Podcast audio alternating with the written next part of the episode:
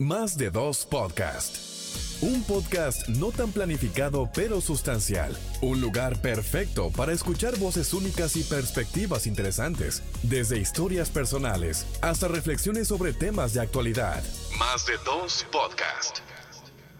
Muy buenos días, gracias por acompañarnos en otra entrega de Más de dos podcasts, un podcast no tan planificado, pero sustancial. Nos encontramos desde Spacecast Studio grabando un nuevo episodio para que todos ustedes puedan disfrutar contenido de calidad y de valor, porque señores, nosotros hemos llegado con ese propósito muy claro. Aquí tenemos a mi compañera de vuelo, Diana Vargas, con nosotros. Hola, amigo, que lo que saludar a toda la gente, saludar a toda nuestra comunidad, agradecer por el feedback, por la retroalimentación, porque siempre nos dan seguimiento y están ahí a tope con cada uno de los contenidos que vamos lanzando.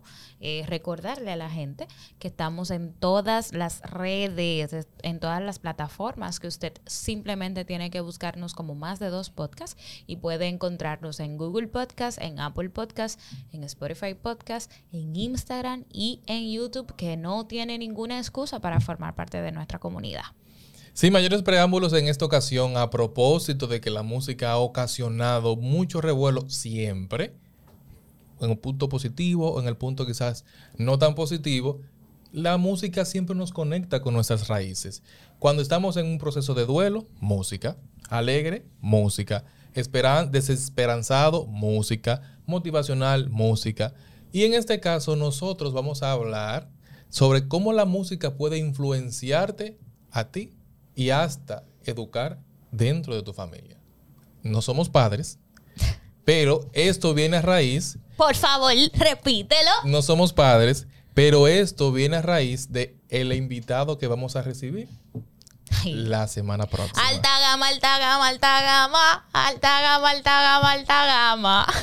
Nosotros traemos este tema porque Conforme hemos desarrollado el segmento hombre-dama, donde destacamos la parte más sensible, más humana, detrás del hombre profesional que se ha destacado dentro de su sector o su industria, nosotros nos hemos identificado con el modus operandi de algunos de los invitados que han pasado por acá.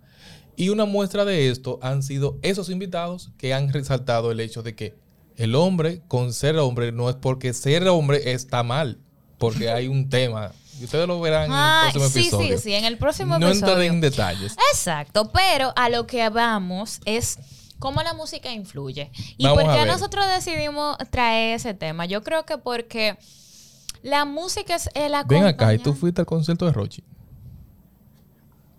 Paso al concierto de Rochi. Yo no sabía que Rochi tenía concierto, mi loquito. Pero yo no puedo darme un concierto de Rochi y me vuelvo loca. me harto. Porque a diferencia, mira, para lo que muchos creen, es un mensaje para ti, invitado próximo, que te quiero. No quiero ni decir el nombre porque esto no, no lo digas, no lo digas. Pero el próximo invitado que tenemos en El Hombre Dama piensa que yo soy de embocera.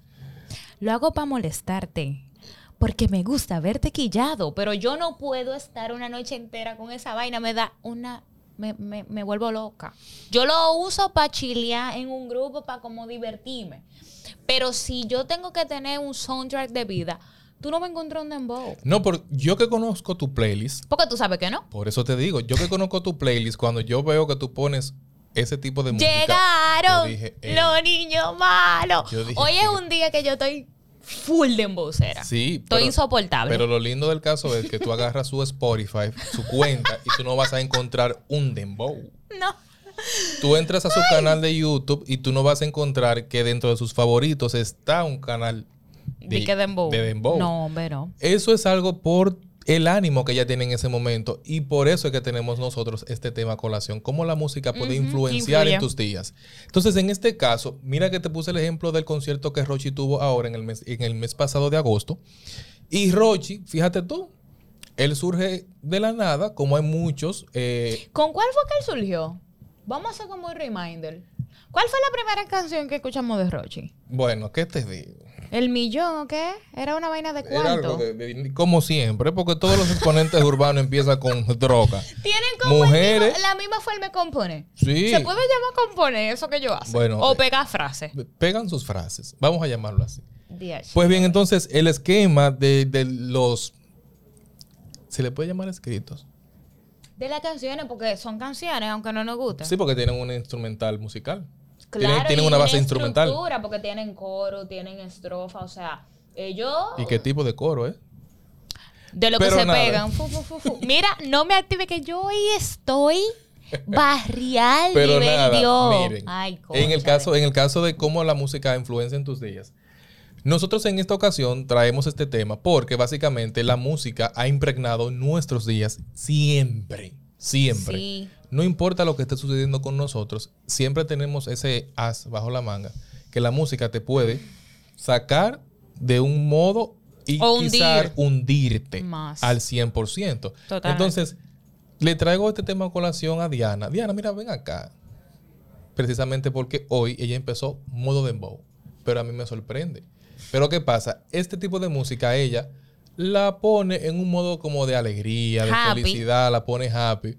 Pero ¿qué sucede? Cuando te toca sentarte en un ambiente de música, ella no va a poner este tipo de música. No. Porque es de ritmos más tropicales, de, ritmo, de ritmos más románticos, más suaves, más slow motion, como dicen algunos por ahí. Entonces, en este caso, ¿cuál, ¿Cómo yo le elijo? ¿cómo tú eliges como que la musiquita?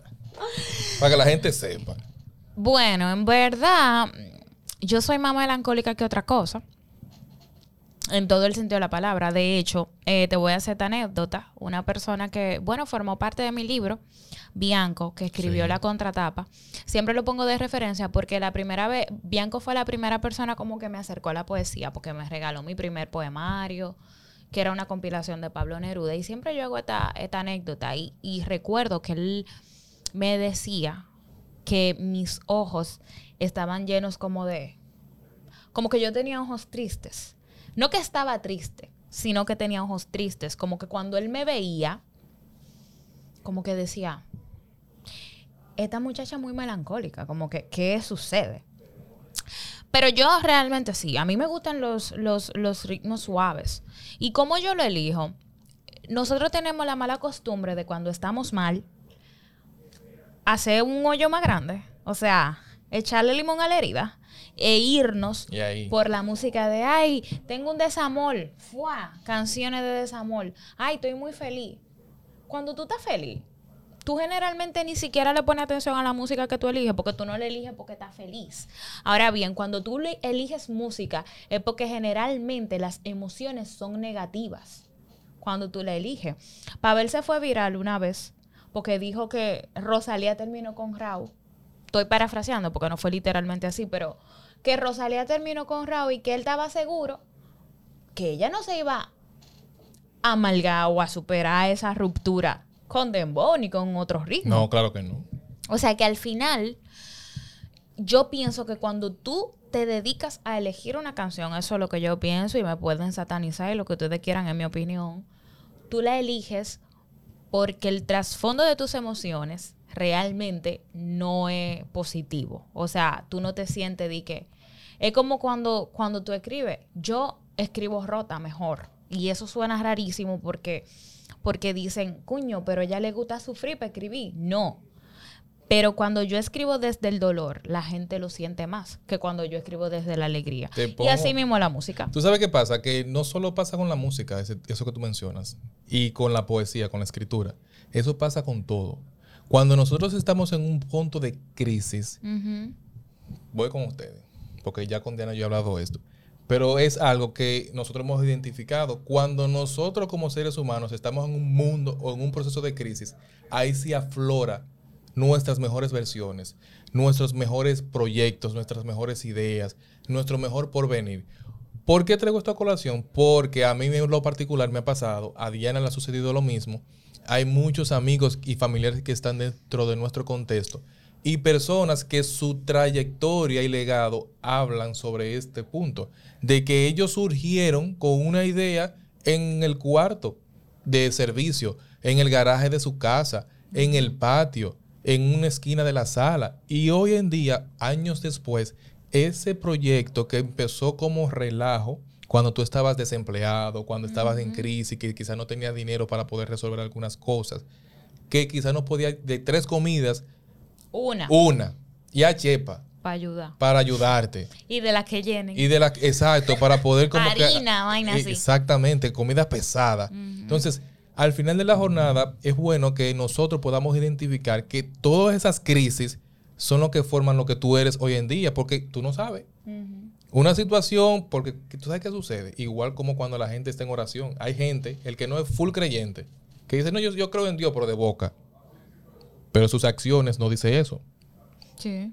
Entonces, ¿qué pasa? Que hay personas que yo creo en Dios, yo creo en Dios y hacen sus oraciones y todo el detalle, pero cuando están en crisis, pero cuando están en bonanzas, No, Tú no se no acuerdan no- porque tú no lo necesitas. ¿tú me entiendes? Entonces lo mismo pasa con el tema de la creatividad, lo mismo pasa con el tema de la música, lo mismo pasa con el tema de la, del- del emprendimiento.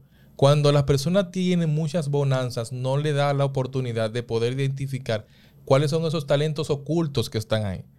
Y nosotros conocemos muchos casos que empezaron así de rotísimo en el suelo, raneando. Y hoy en día hay que hacer el saludo. Sí. Porque a raíz de esa ruptura, de esa crisis, surgieron las mejores ideas. Entonces, en el caso de la música, por ejemplo, un referente comunicacional que nosotros tenemos actualmente para muchos es Juan Luis Guerra. Juan Luis Guerra es un referente. Ay, eso es como un comodín, Dios mío, Juan Luis. Sí, Que ya a veces tú dices, ¿para qué lo mencionas? pero otro Y referente. más para adelante vamos a hablar, porque yo estaba hablando con una persona, no recuerdo bien, yo creo que era con Jardiel, un buen amigo de nosotros creativo, es responsable de la línea gráfica de más de dos. Y él decía como que Juan Luis estaba un poquito sobrevalorado. Pero ese no es el tema.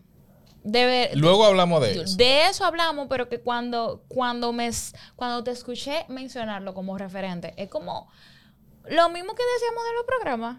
Como que hay artistas que tú ni siquiera lo mencionas otra vez porque son como que ya es como que toca estar dentro del top de la lista, obligado, porque Por se lo default ganó. cae, sí. Exacto.